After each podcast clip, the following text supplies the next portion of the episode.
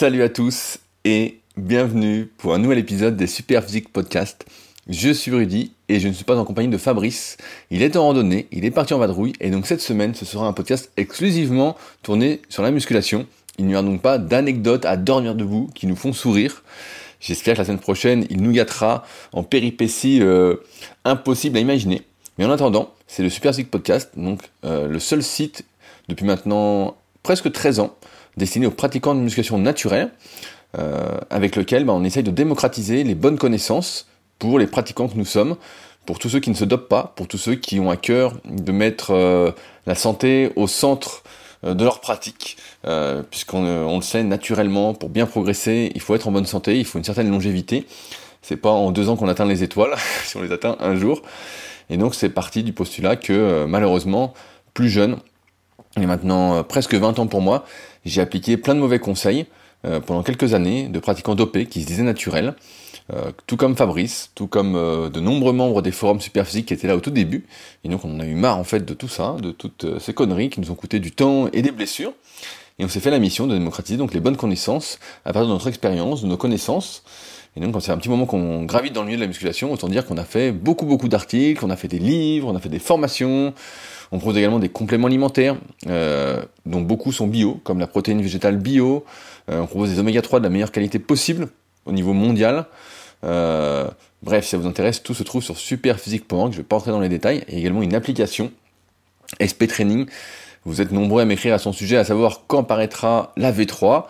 et ben pour que vous le sachiez, quand elle sera prête, c'est la réponse de Pierre à chaque fois qui m'envoie chaque semaine ben, les mises à jour qu'il va faire, et euh, bah, je le dis souvent, elle est déjà exceptionnelle, donc elle est disponible sur l'App Store et sur le Play Store, mais ce sera encore, euh, encore plus. Ce sera encore plus. Euh, je pense que ça dépassera tout ce que vous pouvez imaginer. Bref. Et donc de mon côté, plus personnellement, j'ai créé en 2006 le tout premier site de coaching à distance, donc de suivi coaching à distance en musculation, qui est à mon nom, rudykoya.com, sur lequel donc, je propose également des livres et formations. À ceux qui ont commandé mon dernier livre, le guide de la sèche au naturel, sachez qu'il a été posté pour ceux qui ont commandé avant jeudi dernier. Euh, jeudi matin dernier donc, euh, et que maintenant bah, je vais une fois par semaine à la poste, et donc j'envoie toujours de manière dédicacée, tout comme le guide de la prise de masse naturelle, ou encore mon autre livre qui est plus en rapport avec mes podcasts Leadercast, The Leader Project. Et donc dans ces podcasts, donc surtout aujourd'hui, eh ben, je vais répondre et aborder des sujets qui m'intéressent particulièrement à partir de questions qui ont été posées sur les forums superphysiques. Donc les forums superphysiques, c'est également les derniers forums de musculation, uniquement de musculation, tous les autres ont coulé. Moi quand j'ai commencé la muscu, au début des années 2000, il y avait deux forums. Il y avait Smart Weight Training, donc, que j'ai racheté et qui est devenu super physique. Et il y avait Power Attitude, pardon, et Power Attitude qui a coulé depuis. Et puis pendant, euh, juste avant la création des réseaux sociaux, du moins leur passage euh, sur la sphère française, il y a eu jusqu'à plus de 50 forums de musculation. Il y avait Planète Muscle, il y avait Culture Physique, il y avait Body Info. Il y avait deux sites qui s'appelaient Body Info différents. Un pour les pratiquants naturels euh, qui concouraient, qui étaient compétiteurs culturistes à la FFH MFAC de mémoire. Euh, il y avait Body Info qui était un site euh, surtout pour les pratiquants dopés. C'était la folie. J'en ai vu plein tomber dans le dopage justement à ce moment-là. bref, il y en avait vraiment, vraiment, vraiment beaucoup. Et donc, bah, il n'en reste plus qu'un. il n'en reste plus qu'un. C'est comme dans Highlander, pour ceux qui ont la référence. Nous sommes les Duncan MacLeod de, la musculation, nous sens. Donc, les sujets qu'on va aborder aujourd'hui. Petit euh, sommaire. Donc, un, je voulais parler rapidement de comment se maintenir pour ceux qui ont peut-être atteint leurs objectifs ou qui veulent changer de discipline euh, sportive. Euh, j'ai un peu d'expérience en la matière et je vais encore tordre le cou à quelques idées reçues. Je voulais parler également de la perte tolérable. Il y a eu une excellente question d'Arthur sur les forums qui a du mal à progresser sur son deuxième exercice. Notamment pour les pectoraux. Donc la notion de perte tolérable, on va en parler en détail pour déterminer le nombre d'exercices à faire. Euh, je voulais également parler des prédispositions. Il y a une excellente question de Road Goku, donc hein, un fan de Dragon Ball Z, sur euh, est-ce qu'on peut savoir d'avance pour quelle activité physique on est fait, et donc s'y diriger, éviter de perdre du temps avec des activités pour lesquelles on ne serait pas fait. Je suis tombé juste avant le podcast sur une étude, une étude entre guillemets, sur 15 personnes pour déterminer le meilleur exercice pour les triceps. Donc on va y revenir. Et pourquoi, encore une fois, bah, toutes ces études, c'est vraiment du flanc. C'est vraiment euh, des conneries. Euh, et j'ai pris d'autres questions. On verra si on a le temps, notamment sur la congestion et sur les cycles de progression. Mais il y a déjà pas mal à dire, donc on va voir euh, en combien de temps je tiens. et si on a le temps d'aborder d'autres sujets, comme à chaque fois, je prends beaucoup, beaucoup de sujets. Et c'est rare qu'on arrive au bout. Bref. Alors, je voulais parler, parler pour commencer de comment maintenir sa masse musculaire et sa force. En effet, on sait tous que le plus dur, c'est de développer sa masse musculaire, c'est vraiment de, de prendre en fait, de prendre de la force, de prendre du muscle, et on entend souvent une belle légende urbaine que bah, c'est beaucoup plus facile de maintenir. On peut voir fleurir sur les réseaux sociaux parfois des gars qui disent bah voilà maintenir c'est hyper facile, il suffit de faire trois séries par semaine pour un muscle et puis celui-ci euh, garde son volume et puis garde sa force. Et puis euh, donc, euh, donc moi ça me fait toujours sourire parce que ça fait un petit moment avec Fabrice qu'on est confronté un peu à ce problème de la maintenance. Lui comme moi, on a un peu fait le tour de la musculation au sens strict du terme, à savoir chercher à progresser au maximum, à se dépouiller vraiment à fond, parce que ça fait plus de 20 ans qu'on s'entraîne pour moi, et je crois que ça va faire 25 ans pour Fabrice, quelque chose comme ça, on a 5 ou 6 ans d'écart, quelque chose comme ça. Et, euh, donc il arrive un moment, en fait, où comme j'ai expliqué dans une vidéo YouTube, on s'entraîne, on s'entraîne, on s'entraîne au bout des années pour gagner peut-être 2,5 kg sur ses séries au développé couché, pour gagner 2 kg sur ses tractions euh, lestées, euh, pour gagner 5 kg euh, au squat, et surtout on utilise des charges de plus en plus lourdes, et celles-ci nécessitent bah, de s'investir de plus en plus dans la prévention, si on peut dire qu'elle existe, du moins dans la réduction du risque de blessure, en faisant euh, plein d'étirements, plein d'exercices de mobilité, en ayant une hygiène de vie presque irréprochable, en ne faisant pas aucun écart alimentaire, en dormant bien toutes ces heures, en faisant que des bonnes nuits. si on fait une mauvaise nuit, bah c'est, ça va être compliqué. bref, et donc on arrive au bout d'un moment à avoir fait le tour un peu de l'activité, mais comme on aime toujours s'entraîner, bah on continue de s'entraîner. Et pendant longtemps, comme j'expliquais dans un podcast il y a un petit moment, euh, Upside Strength avec mon pote Sean. Je sais plus de quand il date, il, y a quelques, quelques mois, mais vous pouvez le retrouver, c'était le deuxième épisode que j'avais fait avec Sean, euh, qui était d'ailleurs passé sur le Super Physique Podcast. Et eh ben, il y a cette question de comment on maintient ses gains, parce que c'est vrai que si tu t'entraînes pendant 15 ans, ou 20 ans, et que tu forces comme un fou, et puis t'as un très bon niveau, et puis qu'après euh, tu perds tout, tu te dis merde, putain, j'ai fait tout ça pour rien. Après, il faut aussi accepter que la vie, euh, c'est des cycles, et que donc certains aiment bien être focalisés sur un seul, un seul, un seul truc tout le temps. Ça peut être leur vie, et puis d'autres pas. et donc, bah, pour moi personnellement, voilà, j'ai trouvé une autre, d'autres passions, dont le kayak par exemple, où je m'amuse comme un petit fou puisque je progresse presque à chaque séance en exagérant, mais en tout cas, à chaque fois que je tente un record, de battre un de mes records, bah, il tombe, et euh, souvent de manière euh, assez importante, comme mes débuts en musculation, où euh, je me souviens, à, juste avant mes saisons, j'avais fait 100 kg au coucher, et puis l'année après, tu fais 110, et puis l'année après, tu fais 130, je me souviens, c'était quelque chose comme ça, après, tu fais 150 deux ans après, puis un an encore après, tu fais 160, donc à chaque fois, chaque année, tu progresses, tu progresses, tu progresses, tu fais des gains assez importants, et puis ça se réduit. Et, et donc, on arrive à cette question de comment maintenir. Donc, d'après ce que j'avais vu en théorie, effectivement, euh, pour perdre du muscle, il fallait y aller. Fallait vraiment y aller, il fallait ne plus du tout s'entraîner.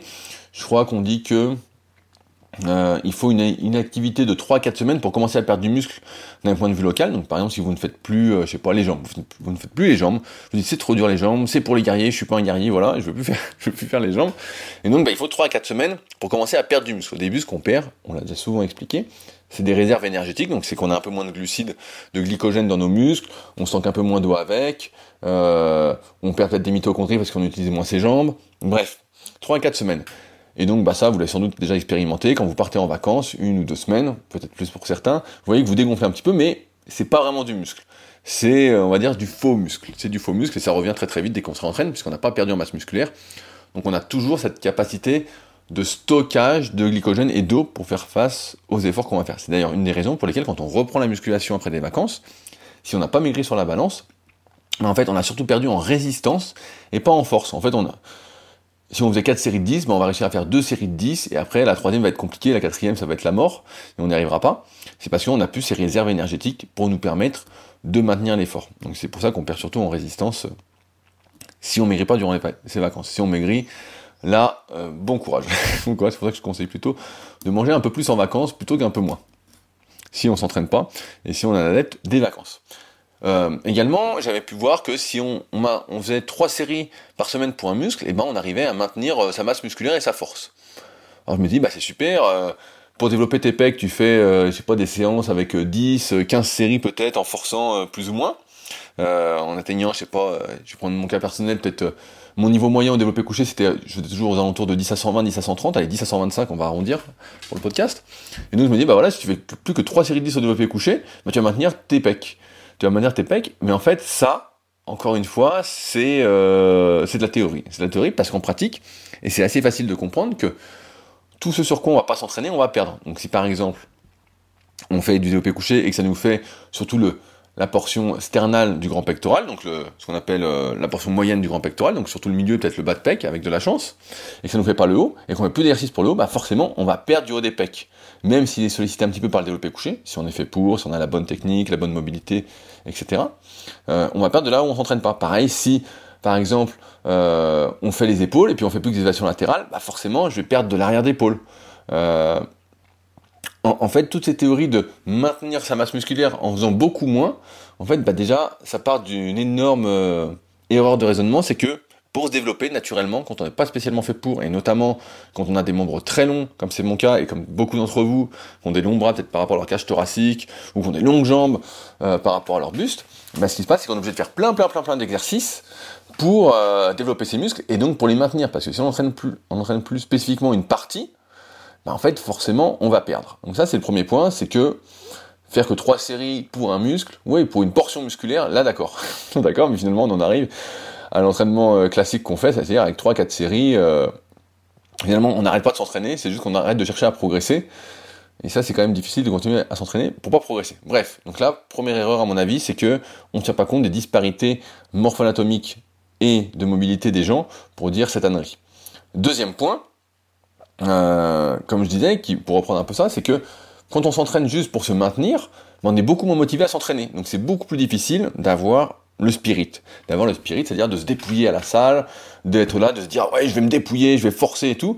Parce que pour progresser quand on en a, je sais pas, même si c'est peut-être 5, 6 ans d'entraînement ou peut-être 10 ans, pour certains qui sont là depuis un petit moment dans les salles ou, qui s'entraînent chez eux, en fait il faut vraiment se dépouiller, il faut être dans le bon état d'esprit.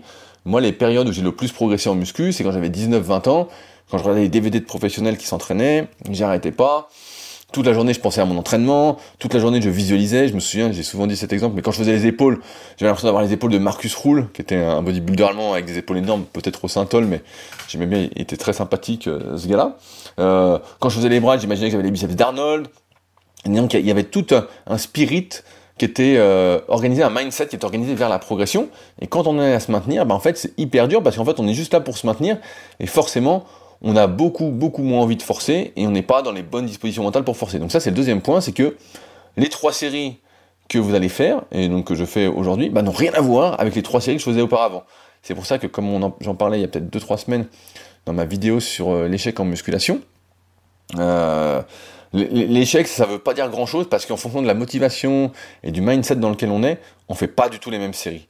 Euh, avec le mindset, des fois, on peut rajouter 3-4 répétitions sans être à l'échec, alors que si on n'est pas dedans, bah, euh, on va faire 3-4 répétitions de moins et on va se dire, bah, j'étais presque à fond, alors que pas du tout. Donc ça, c'est le deuxième point. Le troisième point, c'est que si vous faites une autre activité sportive, vous découvrez une autre activité, mais en fait, la musculation, vous le savez aussi bien que moi, pour prendre du muscle, euh, bah, beaucoup d'activités, notamment si vous n'avez pas été très sportif durant votre enfance et adolescence. Donc moi j'étais un peu sportif, mais pas tant que ça, Fabrice beaucoup plus. Et les nouvelles générations bah, le sont beaucoup moins. Si vous êtes très jeune, j'espère que vous avez fait beaucoup de sport durant votre adolescence, votre enfance et adolescence, que ça va fortement euh, vous aider. Mais bref, ce qui se passe, c'est que pour vraiment prendre du muscle, en tout cas moi pour ma part, j'ai vraiment dû m'y consacrer à fond. C'est-à-dire que je devais m'entraîner en muscu, en muscu, en muscu, et j'évitais toutes les activités on va dire, euh, sportive autour, notamment celle d'endurance, parce que je voyais bien que dès que je faisais quelque chose, par exemple quand j'allais courir, moi je viens de l'athlétisme à la base, quand j'étais gamin j'ai fait de 9 à 14 ans de l'athlé, donc j'adorais ça, j'étais passionné aussi, euh, donc je suis de la génération, pour ceux qui connaissent, Michael Johnson, ensuite c'est Maurice Green, j'aimais bien les gars du 800 aussi, euh, Wilson Kipketer, euh, Borzakowski, il y avait Borzakowski aussi, je me souviens qu'il finissait comme une bombe au, 800, donc voilà c'est un peu ma, génération, Atto Boldon, Frankie Fredericks, euh, voilà, c'était tous les gars que euh, j'aimais bien regarder, quoi. Euh, les gars étaient balèzes. Linford Christie, John Drummond, putain, il y en avait un paquet, hein, je me souviens. ça faisait des. Denis Mitchell, ça faisait des sacrés finales au 100 mètres. On se dit, waouh, qui va gagner? Il y avait une tension de, fou. Je préférais ça au sprint quand c'est devenu après plus sympathique avec les Jamaïcains. C'était moins. c'est moins mon, mon, mindset. Bref. Qu'est-ce que je disais? Je disais, voilà, que pour se développer musculairement, bah, en fait, j'avais dû couper beaucoup, beaucoup d'activités. Et dès que j'allais courir un petit peu, par exemple, quand je faisais de la muscu, bah, je voyais bien que le lendemain, même si je courais euh, tranquille en footing, ça m'impactait. Je voyais que ça m'impactait, que ça me faisait pas du bien. Je voyais que j'avais moins d'influx nerveux, j'étais moins explosif. Euh, ça allait à l'encontre. Et donc, j'ai dû pour me développer à fond, vraiment miser, miser à fond sur la musculation. Surtout que de base, bah, j'étais pas spécialement fait pour me développer. De base, dans ma famille, euh, du côté des hommes, bah, ils sont tous assez minces. Hein. De base, on est très très mince. On est plutôt fait pour les sports euh, d'endurance, quoi. Et donc, voilà, j'ai dû faire ça. Et donc, quand on découvre une nouvelle activité, qu'on fait de la muscu, peut-être que au lieu de s'entraîner quatre fois par semaine ou cinq fois, vous allez plus vous entraîner que deux ou trois fois, pour entre guillemets maintenir ce que vous avez et peut-être plus dans une optique de santé longévité, et bien vous allez faire une autre activité à côté. Et cette autre activité à côté, bah forcément, elle va aller à l'encontre de la prise de muscle et de la prise de force, et donc vous allez perdre. Vous allez perdre d'une part parce qu'elle va vous fatiguer, et d'autre part parce qu'elle va développer d'autres facteurs euh, qui sont, on va dire, différents de euh, ceux qu'il faut pour la prise de masse musculaire. Je vais prendre un exemple. Si vous faites, euh, ben, j'ai un copain qui fait du paddle, il va se reconnaître, il sera content d'être cité euh, en exemple. il faisait de la muscu à fond, et puis il a découvert le paddle, il adore ça. Donc le paddle, pour ceux qui connaissent pas, euh, c'est pas le paddle, les gens qui viennent, par exemple au lac d'Aigbelette où je suis, et qui prennent un paddle et qui s'allongent au milieu de l'eau. c'est pas ça. Il y a vraiment des compètes de paddle où les gars vont vraiment vite. Si vous faites du paddle, par exemple, et ben en fait, comme c'est surtout des longues distances, c'est les courses, à chaque fois c'est au moins des 10 bornes, hein, c'est des trucs comme ça, vous êtes entraîné pour ces distances-là. Même si des fois vous allez faire des séances un peu plus courtes, ce qu'il y a, c'est que vous allez surtout travailler votre résistance, votre endurance de force, vous allez surtout solliciter euh, vos fibres lentes, vous allez développer plus de mitochondries, plus de euh, vaisseaux sanguins, tout ce qu'on appelle euh, l'hypertrophie vasculaire. et donc, plus vous faites une activité, et plus, entre guillemets, celle-ci va vous donner le physique de l'activité. Donc si vous faites plus que 2-3 séances de muscu et qu'à l'inverse vous faites 4 à 5 séances de paddle, bah forcément vous allez avoir un physique de paddleur progressivement. Et quand vous allez arriver en muscu, bah vous aurez cette fatigue du paddle, donc euh, vous allez sentir que bon, euh, si vous avez vraiment forcé, vous êtes rincé. Euh, vous allez avoir moins de motivation à vous entraîner en muscu parce que vous comprenez bien que j'entendais ça encore hier dans un super podcast. Ah, je sais plus comment il s'appelle. Merde, il va. moi, je sais plus je sais plus comment il s'appelle. C'est avec Jean-Marie. Un podcast sur le CrossFit avec Jean-Marie qui interview ou, Raphaël. Raphaël était pas là avec Jean-Marie. Bref, qui expliquait que la préparation physique euh, pour une activité physique, bah, c'est 80% du temps l'activité en question. Donc, par exemple, si vous voulez progresser en paddle, euh, et vous dites, ah bah tiens, ou en course à pied, et vous dites, ah moi j'aimerais faire la préparation physique, et que vous pouvez vous entraîner que trois fois par semaine, bah, mieux vaut faire trois séances de course à pied que deux séances et une séance de muscu. Euh, ou si vous avez quatre séances, pareil, mieux vaut faire les quatre séances euh, de course, et euh, plutôt que trois et une de muscu. Bref, par contre, quand vous avez plus de séances, là ça peut se discuter. Mais bref, c'était hyper intéressant. Et donc, on en arrive au fait que pour se maintenir, bah, c'est hyper hyper difficile. En fait, on se maintient pas. On maintient certes une certaine, on va dire un certain physique et une certaine force, ce qui est mon cas. Mais par exemple là où mon niveau de base en muscu, quand je faisais que de la muscu ou presque, et euh, juste un tout petit peu de kayak, c'était, je faisais aux alentours de 100 kg et je faisais toujours mes 10 à 120, euh, au développé couché 10 à 125. Tout, se maintenait. Alors que je forçais comme un fou, mais j'avais la fatigue du kayak qui se faisait quand même. Mais euh, je forçais comme un fou pour progresser et je voyais que ça progressait pas. Quand maintenant, je suis revenu à un niveau qui est, euh, et malgré le fait que je continue à m'entraîner, et que j'adore toujours m'entraîner en muscu, et que je suis toujours content de gonfler, où je fais maintenant aux alentours de quoi 95 kilos, je pense, et je fais à peu près 5 kilos de moins, euh, cependant je ne me suis pas pesé, où je suis bah, forcément beaucoup, beaucoup, beaucoup plus sec. Pour ceux qui avaient vu, j'avais fait une photo pour le bouquin le guide de la sèche naturelle sur Instagram et on voyait que bah, j'étais beaucoup plus sec. Certains disaient bah c'est pour le bouquin, c'est pas pour le bouquin, c'est pas du tout pour le bouquin. Donc j'ai beaucoup moins de joues qu'avant. Et, euh, et où mes perfs en fait bah ont chuté drastiquement à tel point que je fais même plus de développer couché, ça sert à rien, c'est pour me déprimer. Sachant que le développé couché ça a toujours été un exercice hyper euh, impacté par la fatigue environnante et euh, par euh, le poids sur la balance. Donc ça j'en fais même plus parce que ça sert à rien. En fait c'est un à se déprimer où j'ai un niveau je pense à peine supérieur à celui que j'avais quand j'avais 18 ans, et où je ne faisais que ça, et où en fait je mangeais, mangeais, mangeais, mangeais pour être fort. Euh, pareil sur les tractions, le, dos j'ai moins perdu, je vois que j'ai moins perdu, mais j'ai bien perdu, je pense, euh, entre 15, 15 et 20 kilos sur mes tractions lestées. Mais en contrepartie, comme je m'entraîne beaucoup au kayak, bah, je suis beaucoup beaucoup plus rapide au kayak, j'ai beaucoup moins de fatigue due à la musculation, et euh, je maintiens quand même un physique, vu que j'ai fait 20 ans de muscu euh, presque à fond, du moins, euh, peut-être pas 20 ans, mais peut-être 17 ans, 17-18 ans, et ben je maintiens quand même une bonne partie de ma masse musculaire. Mais, ce qui est sûr, c'est que ça n'a rien à voir avec les recommandations qui disent si tu fais que 3 séries, bah tout va bien, tu vas maintenir. Ça c'est pas vrai, ça c'est pas vrai, parce que c'était moins... Déjà il faut plus qu'un seul exercice pour développer tes muscles dans leur totalité, on parle d'un seul muscle, un, il faut être archi motivé pour continuer au moins à maintenir et maintenir tes perfs.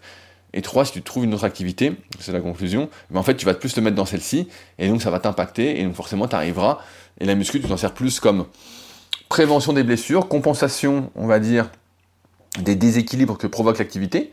D'ailleurs, si c'est intérêt, j'avais fait euh, une formation gratuite sur les secrets du kayak, donc secret avec un s-du-kayak.org, euh, où je parle justement à quoi sert la préparation physique exactement. Donc euh, je parle de kayak, mais c'est valable pour tous les sports, où c'est vraiment de la prévention, de la réduction du risque de blessure, de la compensation des déséquilibres d'activité, puisque aucune activité euh, physique ne saurait être complète. On en déplaise à certains qui disent la natation c'est complet, l'aviron c'est complet. C'est pas vrai, il n'y a rien qui est complet. Il a rien qui est complet.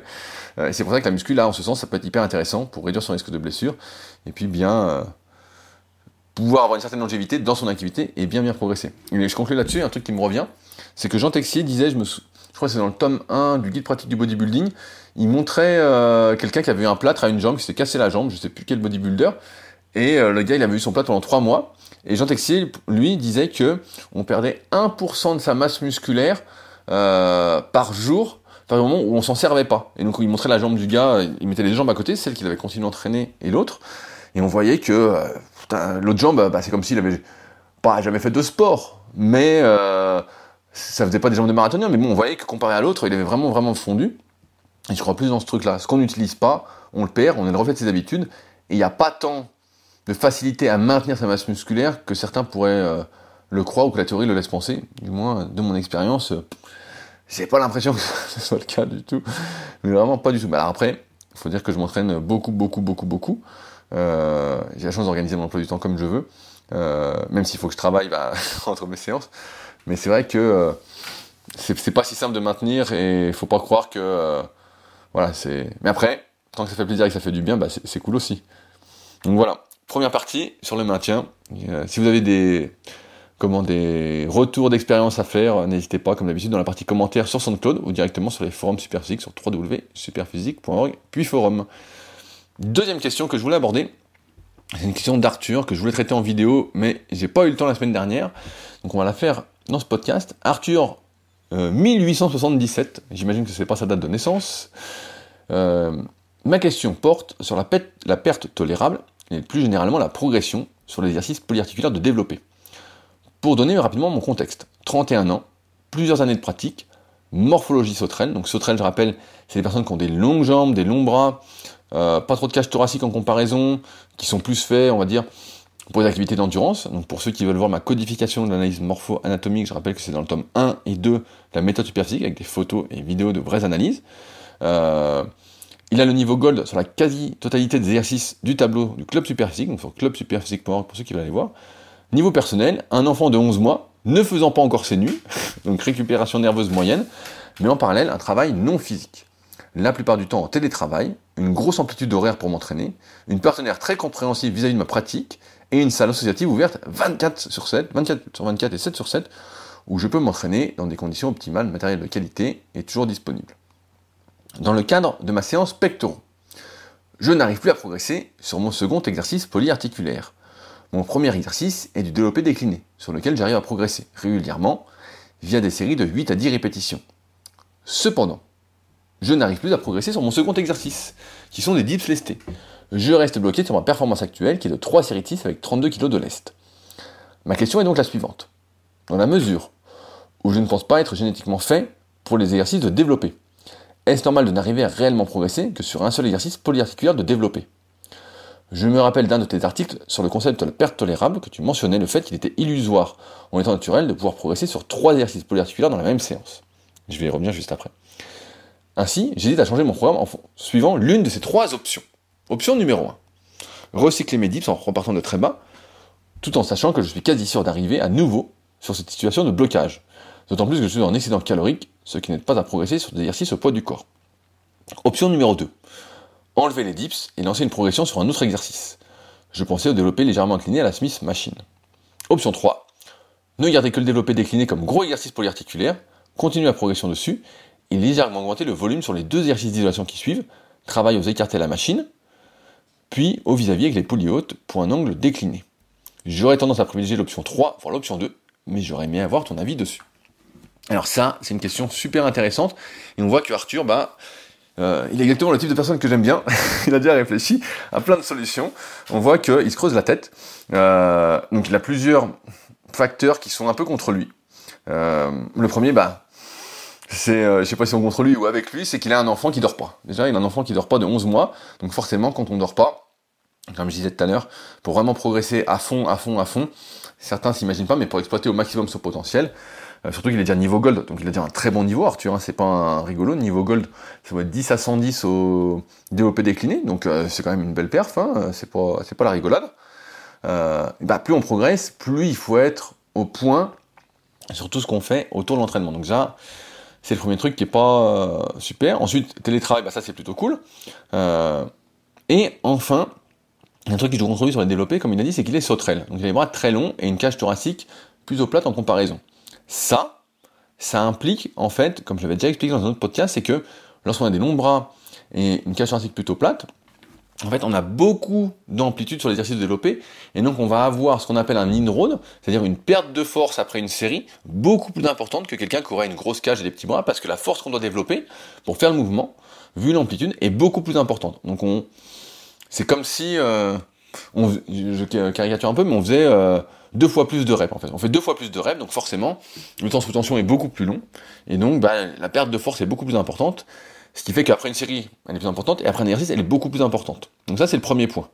Premier point, quand on a une sauterelle, bah forcément, on a des difficultés à progresser sur plusieurs exercices de développé à la fois. Euh, ça me paraît pas, euh, de mon expérience, euh, c'est normal, c'est normal. Euh, par contre, il y a une option que Arthur n'a pas envisagée. C'est que le développé décliné et les dips sont des exercices très ressemblants. Ce sont des exercices où, même si j'imagine que son, banc décliné n'est pas décliné euh, à 40 degrés, peut-être, euh, à voir comment il se penche quand il fait des dips, euh, c'est deux exercices en fait qui vont solliciter en théorie surtout la portion basse du grand pectoral, vraiment le bas, et donc on va pouvoir dire, et j'exagère peut-être un petit peu, il faudrait voir comment est le bon Arthur, mais c'est deux fois le même exercice en fait. C'est deux fois le même exercice, sauf que la prise change et voilà, l'inclinaison change un petit peu, mais c'est deux fois le même exercice. Donc ça, pour moi, c'est la première raison pour laquelle tu as du mal à progresser au développé décliné, car au dips, après le développé décliné. C'est que c'est redondant. En fait, c'est redondant. Euh, donc c'est pas quelque chose que je ferais. Je me souviens que Jean Texier disait un truc, j'aime bien c'était Jean Texier, qui est euh, l'un des plus grands auteurs en musculation euh, euh, du siècle dernier, mais oui, le, temps passe très très vite, qui, disait que normalement quand on change d'exercice, on doit retrouver une certaine force. Euh, c'est un peu la question de la perte tolérable. Donc la perte tolérable, c'est quelque chose que j'explique vraiment en détail dans le tome 3 de la méthode super physique, où euh, j'explique bah, toutes les étapes par lesquelles je passe pour créer un programme d'entraînement pour mes élèves, aux personnes qui font appel à mes services de suivi, coaching. Donc ça peut vous servir si vous n'avez pas de coach et vous souhaitez apprendre à être indépendant et à faire votre programme. Et qui dit en gros que si euh, je, reprends l'exemple, vous faites deux OP déclinés, et qu'ensuite vous passez au dips, et que vous sentez que vous n'avez plus de force, et donc moi j'estime que dès qu'on perd plus de 15 à 20% de force par rapport à ce qu'on pourrait faire en premier, bah, c'est que l'exercice sert plus à grand chose en fait, hein, d'un point de vue euh, progression. Euh, mais vous cherchez la congestion, mais dans ce cas-là on fait plus un exercice d'isolation que polyarticulaire. Euh, en fait, il n'a pas de sens. Et donc là, il y a de fortes probabilités que comme c'est des exercices qui se ressemblent, et ben la perte soit beaucoup plus importante que les 15 à 20%, d'autant plus que il y a des nombres. Donc Jean Texier disait que quand on change d'exercice, on doit retrouver de la force. Et en ce sens, ben, une bonne option, euh, c'est l'option 2. L'option 2 que cite Arthur, c'est de faire un exercice qui change carrément d'angle. Donc après du décliné, même s'il est une sauterelle, je pense que moi je tenterais ça. J'essaierais de progresser sur un autre exercice polyarticulaire. Donc par exemple, là il met du développé légèrement incliné à la Smith Machine. Ça peut très bien se faire. Euh, moi j'aime bien mettre après du développé décliné, du développé couché avec halter. Je trouve que ça se complète plutôt bien. Euh, sachant que le développé incliné, même légèrement, quand on a une sauterelle, souvent on a les épaules, le deltoïde antérieur qui est prédominant sur les pectoraux, donc euh, c'est pas... Mais bon, ça se teste, hein, ça se teste, hein. après il n'y a pas de généralité à faire, mais voilà, moi je partirais plus sur développé couché avec halter, mais euh, teste le développé légèrement incliné à la Smith. Et enfin, il y a un troisième truc, et qui va te faire arriver sans doute à l'option 3 à un moment, à savoir ne garder que le développé décliné comme gros exercice, et seulement deux exercices d'isolation ensuite, c'est que plus tu vas forcer, plus tu vas progresser dans ton cycle de progression. Donc cycle de progression, c'est une manière de planifier son entraînement euh, quand on est naturel pour euh, se programmer, on va dire, psychologiquement et euh, je vais même dire physiologiquement, puisque tout est relié dans le corps. plus tu vas progresser, et plus, entre guillemets, tu vas être loin dans ton cycle de progression, et plus la perte de force après le premier exercice sera importante. Et donc, on va arriver au bout d'un moment, notamment pour les personnes qui sont sauterelles, encore une fois, qui ont des très longs bras ou qui sont euh, gorilles, selon ma codification. Et mais en fait, à une perte de force vraiment importante qui fait que le deuxième exercice polyarticulaire ne servira plus à rien parce qu'on aura les triceps qui seront complètement cramés. Ils seront vraiment rincés, rincés, rincés. Et dans ce cas-là, ça n'aura aucun intérêt vis-à-vis de la perte tolérable de faire un deuxième exercice polyarticulaire. Donc il y a deux choses. C'est un, plus tu vas forcer, moins tu vas pouvoir en faire. C'est toujours euh, cette histoire euh, de, volume vs l'intensité. On peut pas euh, faire les deux. Il y a un compromis. Mais euh, quand on veut progresser, bah voilà. Mais dans un premier temps, je changerai l'exercice et à la fin, si le développé décliné te fait vraiment bien les pectoraux et que c'est ton exercice prioritaire sur lequel tu veux progresser, notamment série moyenne, et que tu prends des pecs en même temps, bah c'est ce que je ferai, euh, je le garderai, et après, bah, j'enlèverai mon deuxième exercice polyarticulaire en fin de cycle de progression, pour ensuite y revenir, sachant que il y a quand même, normalement, un petit transfert entre le développé décliné et, euh, si tu fais du coucher alter, il y a un petit, il y a quand même un transfert, si tu prends des pecs, euh, et des triceps, peut-être même des épaules, ça va se transférer. Si tu prends pas et que c'est que un gain nerveux entre guillemets, euh, mais ça, ce qui se produit plus quand on fait des séries plutôt courtes, et c'est pas ce que je recommande, donc au moins des séries de 8, 10, voire 12 répétitions. Et dans ce cas-là, je perds un petit peu ma voix si vous l'entendez. Ça va, je suis pas mort, mais j'ai attrapé un peu froid avec la clim de ma voiture. ça m'apprendra à vouloir mettre la clim. Bref, euh, que je disais, il y aura un transfert si tu prends du muscle euh, sur les autres exercices, donc tu n'auras pas de perte de progression sur les exercices secondaires. Mais on voit encore une fois l'importance du choix du premier exercice en fonction de sa morphoanatomie. Donc voilà ce que je ferai Arthur. Et euh, je voulais juste conclure sur un truc. Tu dis que j'avais expliqué qu'effectivement c'était très compliqué de progresser sur trois exercices polyarticulaires pour le même groupe musculaire dans la séance. Mais en fait, j'ai jamais vu ça naturellement. Euh, sauf peut-être en début de cycle, voilà, mais sinon je n'ai jamais vu ça, jamais, jamais, jamais, jamais. En fait, euh, t'es rincé quoi, t'es rincé. Le mec, t'as plus de force, t'as plus de jus. Il doit y avoir des exceptions, hein. mais, euh, mais elles sont rares, elles sont rares. Et c'est vrai que déjà deux exercices polyarticulaires, c'est déjà pas mal.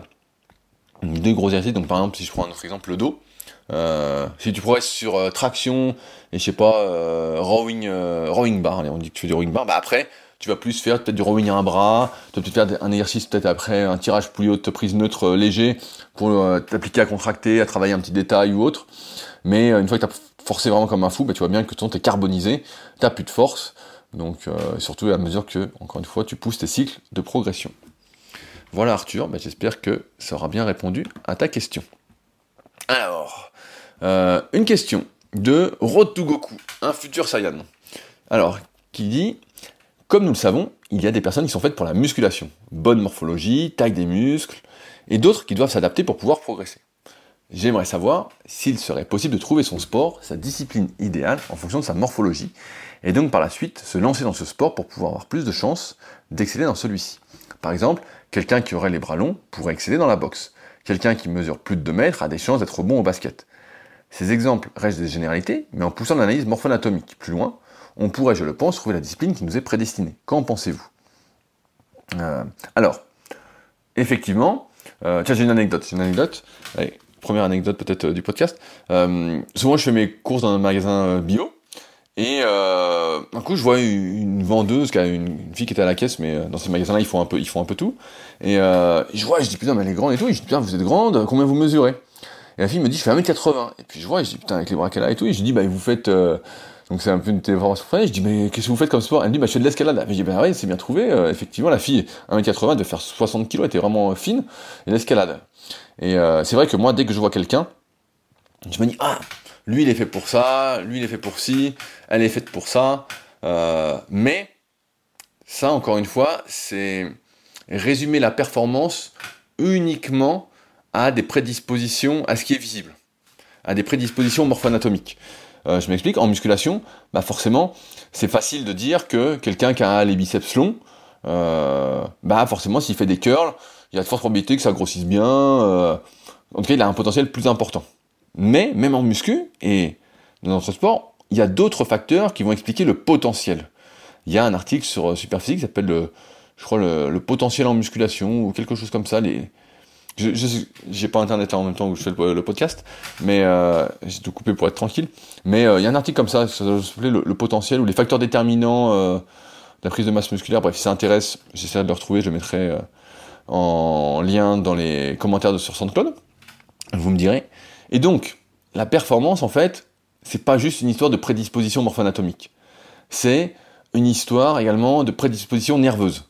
Euh, je lisais euh, juste avant euh, Sport et Vie, qui expliquait qu'en fonction des gens, bah, il y avait déjà des grosses différences entre la, dans la force que peut exprimer une fibre musculaire, en fonction de combien de ponts d'actine myosine tu peux faire.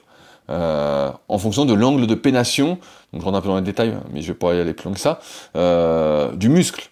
Euh, comment il s'insère, plus ou moins oblique, plus ou moins horizontal.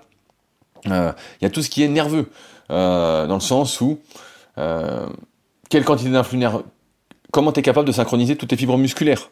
Donc pour l'activité physique, par exemple si tu fais du sprint, bah c'est hyper important. À quelle fréquence de décharge tu peux envoyer de l'influx nerveux? Pareil pour la vitesse, c'est hyper important. Ou pour faire des sauts, pour faire de la pliométrie, euh, à quel point tu peux accumuler de l'énergie élastique dans tes tendons? Donc pour sauter au basket ou sauter au volet. Donc pareil, tout ça c'est des choses qui peuvent se travailler, mais il y a des énormes différences de potentiel. Et il y a, comme je disais tout à l'heure, il y a tout ce qui est spirit, motivation. Euh, je vais résumer ça comme euh, mental, mais euh, c'est pas le mot exact, mais on va, prendre le, le mental. Euh, jusqu'à quel point tu as envie de réussir? On, disait souvent en bodybuilding que ceux qui réussissaient à se transformer vraiment, c'était ceux qui avaient la perception d'avoir eu vraiment une vie pourrie. Euh, la perception d'avoir une vie de merde. Et nous, on en rigolait au début des années 2000. On se disait, ah, on a une vie de merde, on a une vie de merde, alors qu'on avait une très bonne vie, mais la perception qu'on a de sa vie fait qu'on a plus ou moins une rage en soi et un spirit. Et ce spirit fait que, justement, on est plus ou moins euh, motivé et on va aller chercher ces 3-4 répétitions de plus. Où on va faire l'entraînement de plus, on va faire comme Yannick Noah euh, dans le documentaire que j'espère que vous avez vu, euh, Le sens de la gagne, où lui, bah, il explique euh, que bah, était à l'internat, ses petits copains rentraient chez leurs parents tous les soirs, et lui, bah, il se levait plutôt le matin, comme il était tout seul, et puis il faisait 45 minutes de service, où il jouait 40, je sais plus exactement, mais il jouait 45 minutes de plus, et à la fin, il avait compté, il dit, ça fait tant d'heures de plus par mois, et donc, bah, c'est comme ça qu'il arrivait à gagner quand même Roland Garros. Donc, il y a plein de facteurs, en fait, qui sont un peu cachés, et qui peuvent pas euh, peuvent pas se voir comme ça en fait. T'es pareil, tu peux avoir beaucoup de potentiel à première vue pour prendre du muscle, mais en fait euh, derrière, t'as peut-être pas, euh, je simplifie encore, euh, les bons récepteurs, euh, les récepteurs qui sont actifs, qui sont prêts, on dit qu'ils sont pas saturés de mémoire, les bons récepteurs qui vont s'activer quand tu vas faire de la muscu, paf, ton taux de testostérone monte, ça va aller activer les récepteurs euh, aux androgènes, et paf, tu vas prendre. Ça se trouve, t'as presque pas de récepteurs, et en fait, euh, un gars qui aura les biceps courts, je prends cet exemple-là, euh, qui a des super récepteurs, bah, il va prendre beaucoup plus de biceps que toi. Sans compter bah, toute l'hérédité derrière, euh, est-ce que tes parents faisaient du sport, ou pas, et tes grands-parents, et tes arrière-grands-parents. Donc il y a plein plein de choses qu'on peut pas voir. Donc oui, il y a des choses qu'on peut voir, et il y a encore un autre truc à pas négliger, c'est l'envie.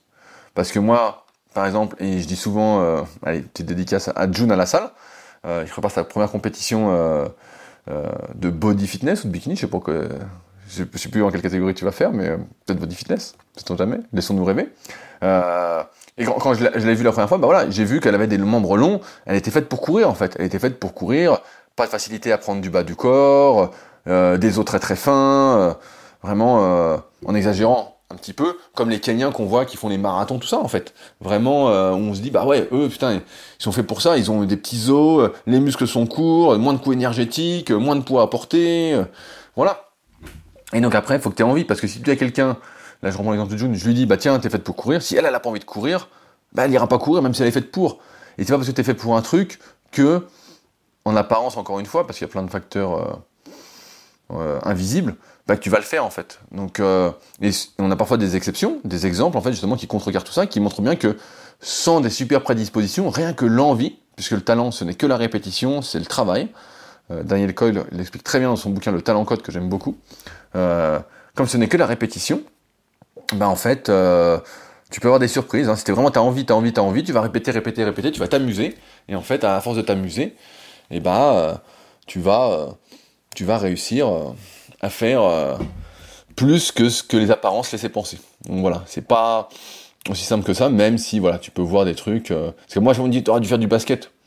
j'ai jamais aimé jouer au basket, donc euh, tu vois, c'était vraiment mon truc. Euh, voilà, là je fais du kayak, mais voilà, je suis tombé dessus comme ça. Et euh, parce qu'un pote à moi me disait, disait tiens viens on va faire un truc, on va être champion. Non, Bon, il, était un peu rêveur, mais euh, mais tu vois, l'envie, ok ça se provoque, comme j'expliquais la semaine dernière euh, dans Leadercast, un autre de mes podcasts qui sort le mercredi matin, pour l'instant euh, en ce moment, euh, si c'est pas le jeudi. Euh, mais ouais, donc ouais, c'est pas si simple. C'est pas si simple to Goku. Tu peux être fait pour être un Super Saiyan, mais tu peux ne jamais le devenir. euh, moi j'aime bien penser qu'on est tous faits plus ou moins pour quelque chose.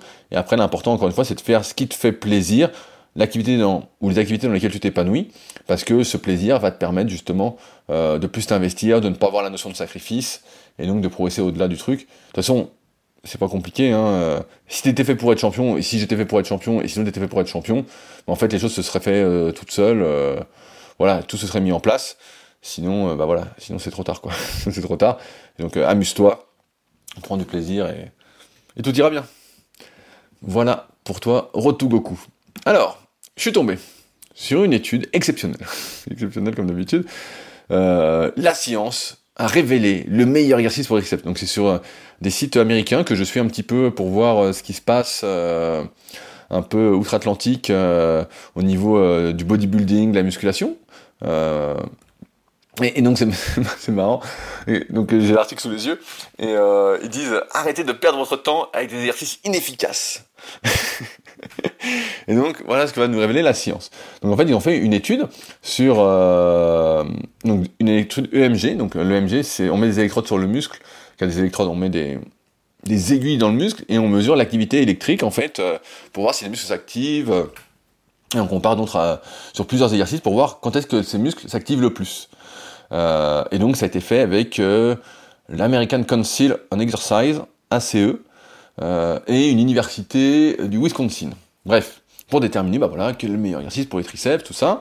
L'étude a été faite sur 15 participants qui avaient un peu d'expérience en musculation, donc je lis en même temps.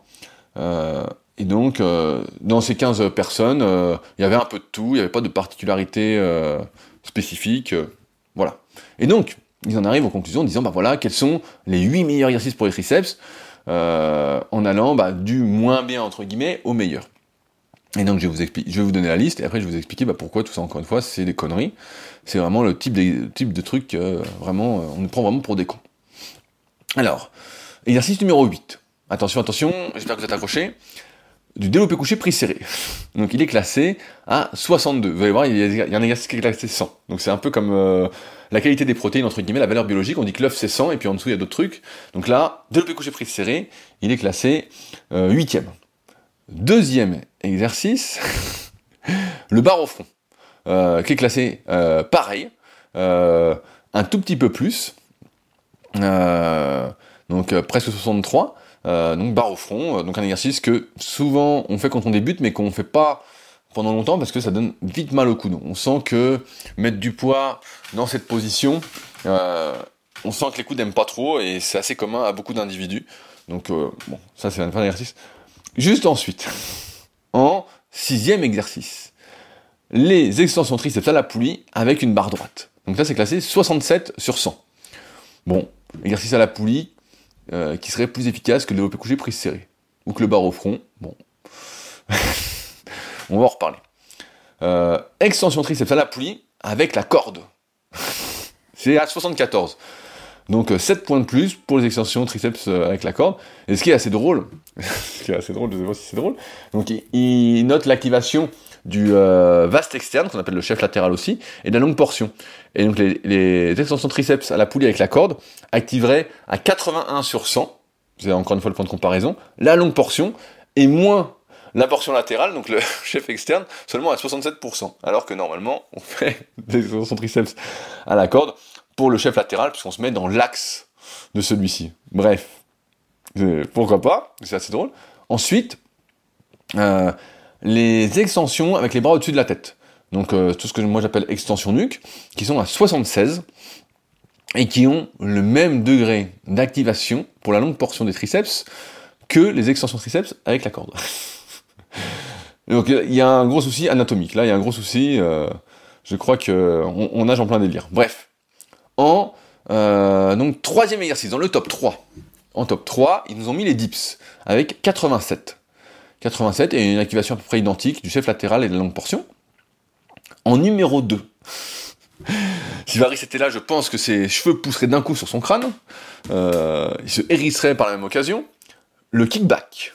Le kickback qui est euh, à 88. Donc à 88 sur 100. Donc on se dit, putain, mais le kickback, euh, cet exercice, il fait vraiment rien, quoi.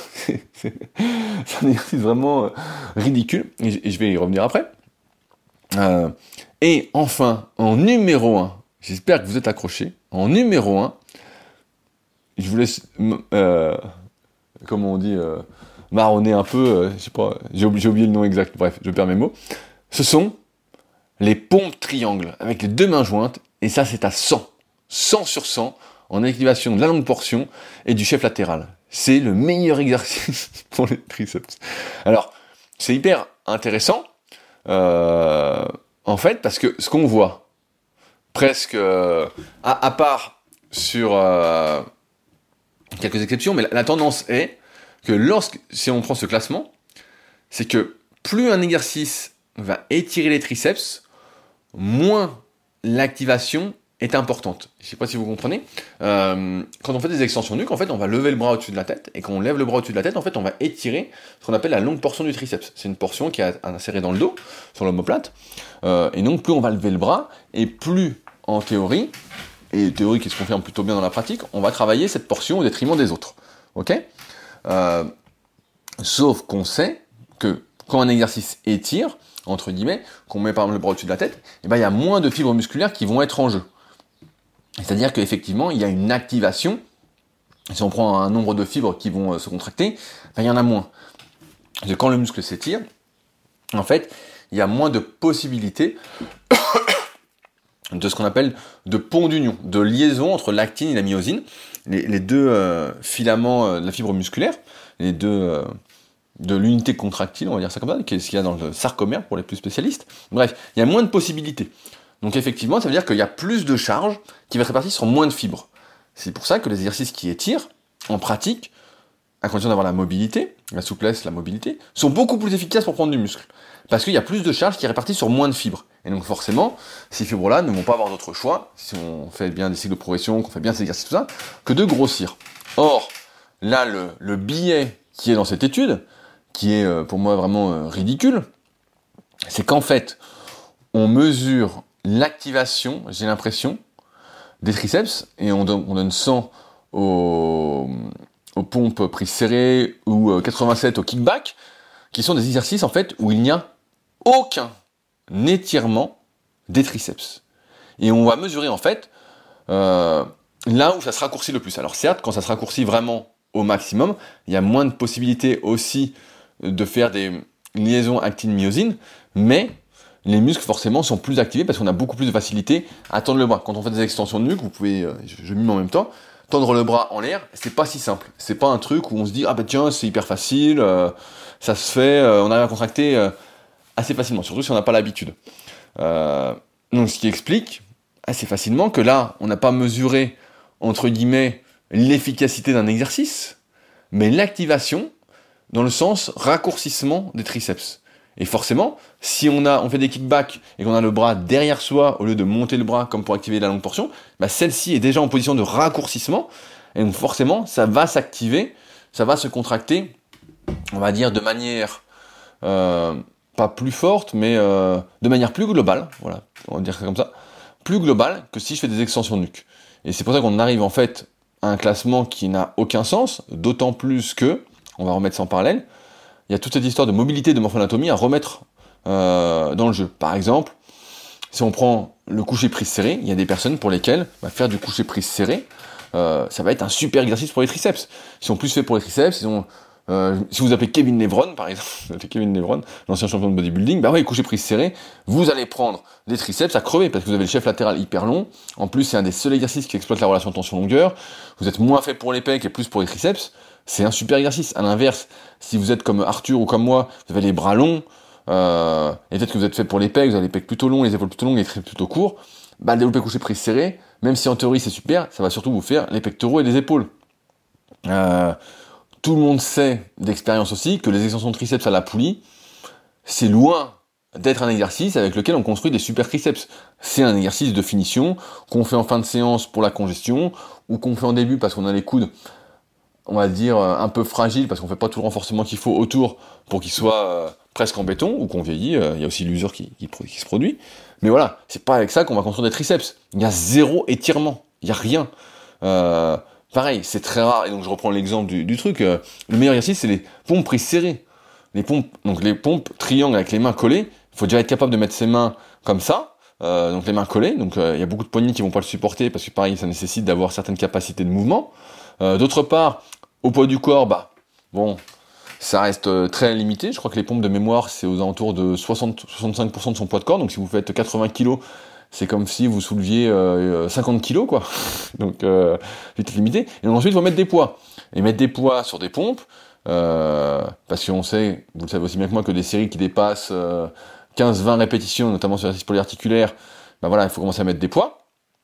Euh, et ben, il va falloir euh, user de ruse, donc peut-être un sac à dos avec un poids qui bouge dans tous les sens, quelqu'un qui vous met un poids, mais vous pourrez pas pousser de manière explosive sur la face concentrique avec vos muscles, ou alors un harnais comme on a au Super Physique Gym qu'on avait acheté, mais qui est pareil tout seul et très très difficile à utiliser et qui vous permet pas de charger euh, à l'infini, surtout que les poignets cassés comme ça, euh, je suis en train de mimer le truc avec, je sais pas, 50 kg de lest, moi je l'ai déjà fait, je peux vous dire que bon, même si vous avez des bons poignets, euh, c'est quand même pas l'idéal. Et c'est pour ça que, en fait, bah, mieux faire à la place des pompes prises serrées, d'un point de vue développement euh, triceps, du coucher prise serré, où on peut mettre des poids, des dips, pourquoi pas, si vous êtes fait pour, vous avez une bonne extension au niveau des épaules, ou des extensions nuque, voire du magic triceps, qui est un pullover bras fléchis avec halter, qui sont des exercices, mais beaucoup, beaucoup, beaucoup plus efficaces pour prendre des triceps, et euh, sans commune mesure, en fait, avec des extensions à la poulie, ou euh, avec les kickbacks ou les pompes prises serrées, qui sont des exercices, euh, certes, qui activent bien les triceps, parce que ça les isole fortement, et parce qu'on est en position de raccourcissement euh, maximal. Mais sinon, c'est pourri. C'est pourri. C'est... Et donc, comme d'habitude, on voit bien que les études, en fait, sont faites, sont dénuées de sens. On voit bien que c'est vraiment, c'est ridicule, quoi. C'est ridicule. C'est... Et quand je vois ça, je dis putain, mais. Donc, quand on n'y connaît rien, c'est vrai que c'est difficile, mais en fait, le MG, et c'était à la mode pendant un moment euh, sur internet, les gens disaient ouais le MG, le MG, nous aussi quand on était gamin dans Muscle Fitness, il y avait des études de MG qui disaient ah oui c'est ça le mieux, c'est ça le mieux, c'est ça le mieux. Encore une fois, ça dépend beaucoup des gens et euh, faut voir ce qu'on mesure dans l'activité EMG, qu'est-ce qu'on mesure? Et là on mesure vraisemblablement la manière dont les triceps sont raccourcis durant un exercice pour dire voilà c'est ça qui active. Alors que nous ce qui nous intéresse, euh, du moins d'un point de vue efficacité, c'est plutôt l'étirement que ça procure. Et euh, c'est ça qui fait que l'exercice a été efficace. Et on voit bien que c'est pas en faisant des triceps à la poulie et des pompes serrées qu'on va avoir des gros triceps, à moins d'être vraiment fait pour. Sinon, bah, va falloir vraiment y aller euh, comme un fou, quoi. En tout cas, bon, c'était euh, une petite étude marrante sur laquelle je suis tombé juste avant le podcast en faisant mon petit tour. Et je me suis dit, mais ils se foutent de ma gueule, encore une fois. on va jamais en sortir. Après avoir écrit des milliers d'articles, je crois qu'on va jamais en sortir. on va jamais en sortir. C'est vraiment, c'est vraiment un truc. Ah, c'est vraiment, euh, triste. Hein. Je regarde s'il y a d'autres trucs. Ah ouais, ah bah, ils ont fait plein d'articles aussi.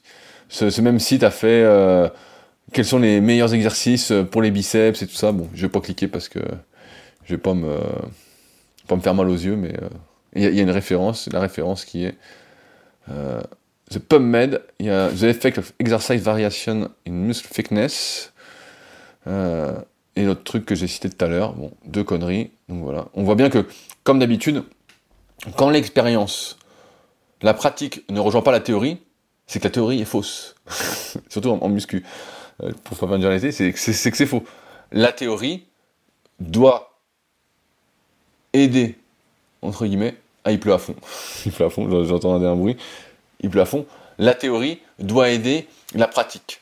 Et pas l'inverse. Si la théorie ne confirme pas la pratique, c'est qu'il y a un souci. Et là, bah, c'est normal, je pense, avec euh, 15 personnes qui font euh, de la muscu, bah, euh, sur une étude, c'est pas beaucoup, 15 personnes, euh, c'est quand même ridicule, surtout vu comment c'est mesuré, encore une fois. Bref. Alors, je vais traiter une dernière question de Bru Bonjour, Bruno, 30 ans, 1m80, 89 kg. J'ai eu fait de la salle pendant un an et demi, j'ai arrêté suite à un accident de voiture, et voici trois semaines que j'ai repris. Je suis, reparti sur la même base d'entraînement et d'exercice que je faisais avant et qui fonctionnait très très bien sur moi. Il y a trois semaines de ça, j'ai rattaqué et au développé couché, j'ai soulevé trop lourd pour une première séance. Suite à ça, j'ai eu une petite déchirure, impossible de lever les bras les quatre jours qui ont suivi. Maintenant ça va mieux, mais après chaque séance, je n'ai pas l'impression d'avoir bossé comme il faut. Aucune congestion, aucune courbature. Pour tout le reste de mon corps, aucun problème. Mais les pectoraux, je n'y arrive pas du tout. J'ai même fait une séance avec un coach sportif pour corriger mes positions, mais rien n'y fait. J'ai essayé halter, barre libre, même poulie, mais aucune sensation suite à la séance. Je suis désespéré. Euh, j'ai vu plus haut qu'on parlait de séries de 100 répétitions pour réhabituer le muscle. C'est-à-dire que je fais mes exercices d'habitude et à la fin je termine à la machine par 100 répétitions d'un coup sans pause pour finir de choquer mes pectoraux.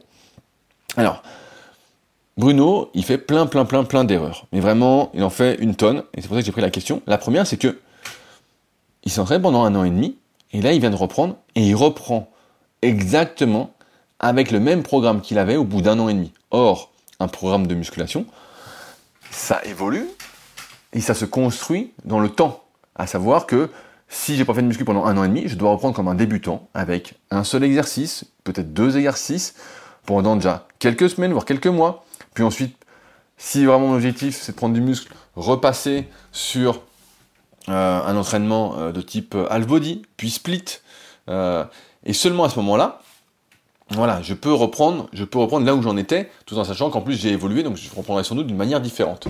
Bref, deuxième erreur, c'est qu'il a attaqué beaucoup trop lourd. Euh, je le dis souvent, quand on reprend la musculation, et un excellent article sur mon site rudicola.com sur comment reprendre la musculation, on reprend vraiment léger. Si on est habitué à faire, je sais pas, des, séries de 10 à 100 il y a un an et demi, on n'a rien fait pendant un, un an et demi, on reprend, mais on reprend à 40 kilos ou à 30 kilos. On fait 10 à 30 ou 10 à 40, voilà, 3-4 séries, on a l'impression de rien faire. Et c'est normal. Et c'est normal, et c'est comme ça qu'il faut faire. Pour éviter justement les petites blessures. Là, c'est une petite déchirure a priori.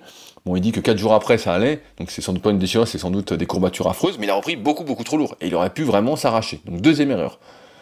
Troisième erreur, il pense que ses sensations, sa congestion, va être comme celle qu'il avait il y a un an et demi, après un an et demi d'entraînement. Or, il s'est arrêté, pendant très longtemps, et donc la congestion, la faculté à utiliser ses pectoraux, bah, c'est perdu.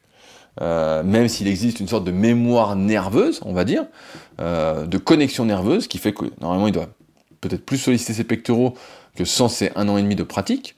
Euh, bah, l'histoire, c'est que quand on n'a pas de muscle, on n'a plus de muscle, bah, en fait on congestionne pas.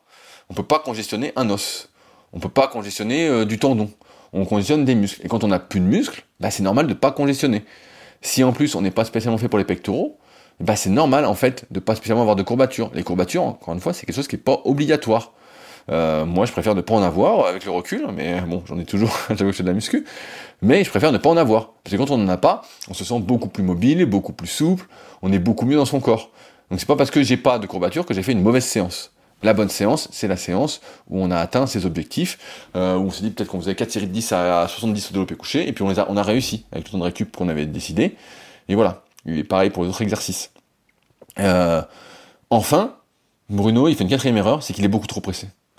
Il est là, ça fait trois semaines qu'il a repris, et euh, il dit merde, j'ai pas de sensation, je sens pas mes pecs, c'est pas bon, qu'est-ce qui se passe? Il faut que je fasse des séries de 100 pour choquer mes muscles. Choquer ses muscles, ça n'existe pas on ne peut pas choquer ses muscles. Et faire des séries de sang à ce moment-là, pour moi, c'est quelque chose de beaucoup, beaucoup, beaucoup trop difficile après trois semaines de reprise. Les séries de sang, c'est plutôt une façon de s'entraîner destinée, on va dire, à l'apprentissage moteur, au fait de renforcer ses connexions nerveuses pour apprendre à solliciter un muscle, pour essayer de rattraper le, retard qu'on n'a pas de ce qu'on n'a pas fait durant son enfance et son adolescence, même si plus années passent, plus c'est difficile. Euh, mais il n'en est pas du tout à faire des séries de sang. Donc là, Bruno, ce qu'il doit faire, c'est pas compliqué, c'est reprendre très doucement la musculation. Donc là, bah, il a repris trop lourd.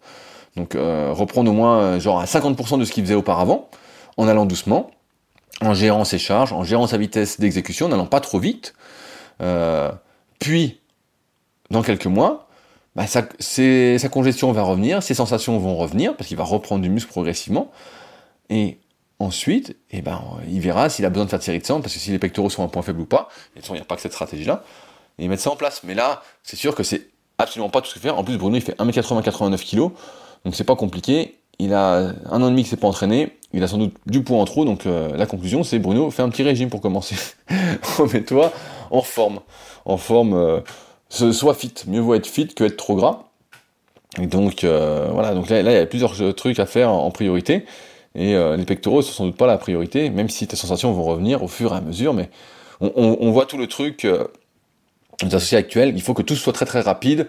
Euh, si j'ai arrêté, bah, j'ai arrêté un an et demi, mais c'est pas grave, je reprends ni vu ni connu. Ça, c'est vraiment les trucs à, surtout pas faire. Et euh, faut pas être trop pressé. Et quand il dit j'ai même fait une séance avec un coach sportif pour corriger mes positions, bah, moi je pense, je suis salaud, mais que 99% des coachs sportifs ne savent pas euh, comment faire euh, des exercices pour les pectoraux, comment solliciter les pectoraux? Donc bon, comme ça, c'est bien, tu t'es bien fait soulager, tu euh, mais encore une fois, allez, je continue là-dessus, mais pour vraiment comprendre comment utiliser ces muscles, ben en fait, c'est pas compliqué. Il faut lire la rubrique anatomie du site Super Physique, s'intéresser à son anatomie, s'intéresser à soi pour devenir indépendant. Si on fait pas ça, ben on sera toujours à la merci euh, du tout venant, du touriste, et donc on saura jamais quoi faire et on sera toujours perdu et donc on fera toujours n'importe quoi et donc on s'entraînera souvent dans le vide. Voilà. donc c'est pas le but. Même si au début suivre les consignes ça marche, ça peut marcher pendant quelques années. Au bout d'un moment il faut s'intéresser à ce qu'on fait. Euh, ça me fait penser euh, à mon ancien élève Cédric qui avait bien suivi pendant 2-3 ans tout ce que je lui disais. Après il a pris son envol et il avait bien compris les choses, il avait suivi la formation super physique et qui après a continué à progresser. Ça c'était un bon exemple justement de ce que j'essaye d'illustrer pour conclure ce podcast. Bref. Voilà, on arrive au bout de cet épisode. Bah, j'espère que vous avez passé un bon moment et que vous avez appris des choses. Euh, comme d'habitude, si vous avez des questions, des commentaires ou autres, n'hésitez pas à les mettre sur SoundCloud dans la partie commentaires. Merci d'avance à ceux qui laisseront des commentaires sur les applications de podcast. Si vous êtes sur Spotify, un petit 5 étoiles. Sur Apple Podcast, un petit 5 étoiles et un petit commentaire encourageant. Ce serait cool. Si vous avez des questions qui n'ont rien à voir avec ce podcast, ça se passe sur www.superphysique.org puis forum. Je mets tous les liens de ce dont on a parlé, enfin de ce dont j'ai parlé en tout cas, dans les notes de l'épisode, dans la description de l'épisode, donc c'est juste en dessous, que ce soit pour euh, en savoir plus sur l'analyse morpho-anatomique, pour discuter d'un éventuel coaching, ou euh, encore peut-être pour venir au Super Physique Gym, ma salle à proximité d'Annecy, euh, et ben n'hésitez pas euh, à m'écrire, ce sera avec plaisir qu'on en discutera. Et puis nous, bah, de toute façon, on se retrouve la semaine prochaine avec sans doute les aventures du petit Fabrice. On devrait mettre un petit générique pour les aventures du petit Fabrice. Je vais y réfléchir. Allez, sur ce, bon entraînement à tous et à la semaine prochaine. Salut